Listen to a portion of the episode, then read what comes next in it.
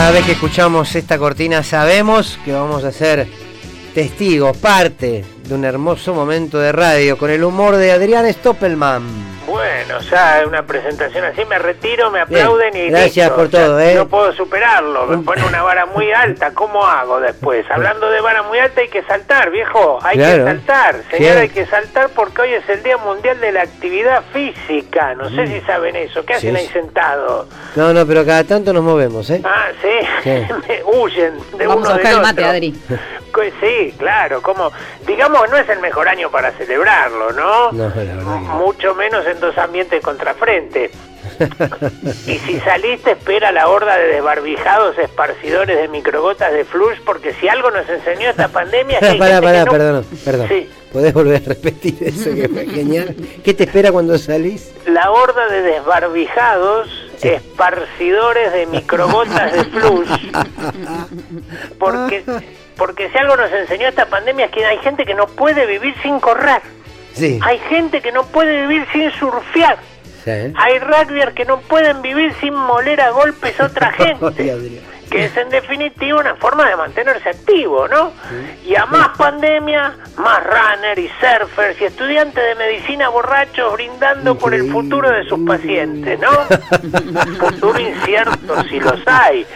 Eh, yo no sé, eh, bueno, es otro tema. Encima acá en el AMBA, Sí. hoy el día está hermoso, se Sí, presta divino, para divino. salir a correr y allá irán desde temprano los fanáticos de la actividad física saliendo a las calles totalmente enfundados en trajes de neoprene, barbijos de neoprene y cerebros de neoprene.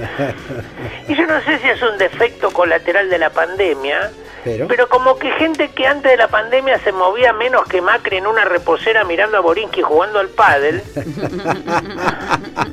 ahora le dio por entrar a correr y hacerse los maratonistas. Sí. Cuando la última maratón que protagonizaron fue la de 42 series al hilo en Netflix sin levantarse del sillón. Tal cual. Gente que busca la vida sana en el momento más insano de la humanidad.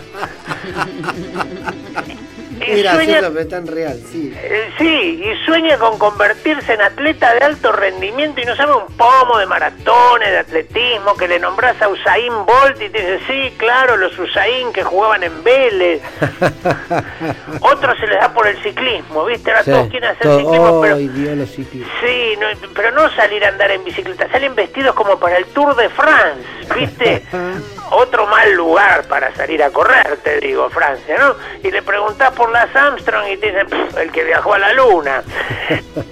Lo loco que caiga hoy el día de la actividad física es que casi como nunca uno escucha las noticias Sí. y le dan ganas de salir corriendo. Sí. El problema es que Sí, no sí, hay a dónde sí. ir. Yo creo que la única actividad física que no entraña peligro es el buceo. ¿Por qué? No, mira. Y sí, estás con escafandro, oxígeno, antiparra, pata de rana, no puedes contagiar ni contagiarte. Eso sí, ¿no? Mejor que nada es rápido, se aparece un tiburón, palometa, piraña. Pero bueno, la actividad física se volvió una moda. Mi abuela, 94 años, Sí. nunca fue a un gimnasio en su vida. ¿Y Tanto ahora? le llenaron la cabeza, se le dio por caminar 5 kilómetros por día. Ahora no tenemos idea de dónde está.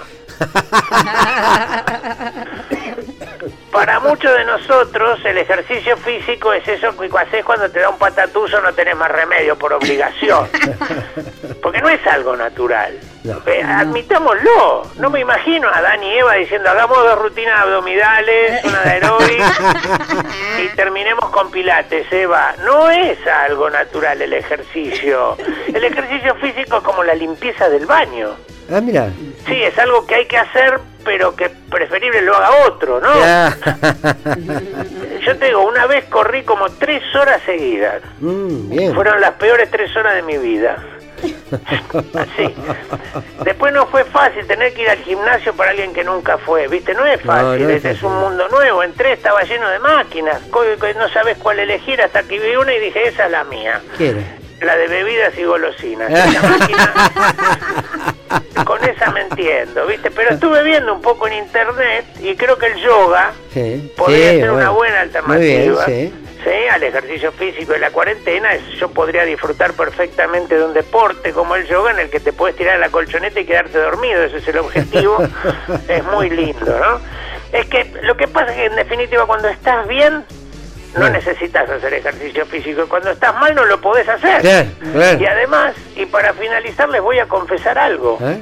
Así como me ven, yo puedo hacer lo mismo hoy a mis 50 y largos, exactamente lo mismo que hacía a los 22 años. Ah, muy bien. Sí, imagínate lo hecho bolsa que estaba a los 22.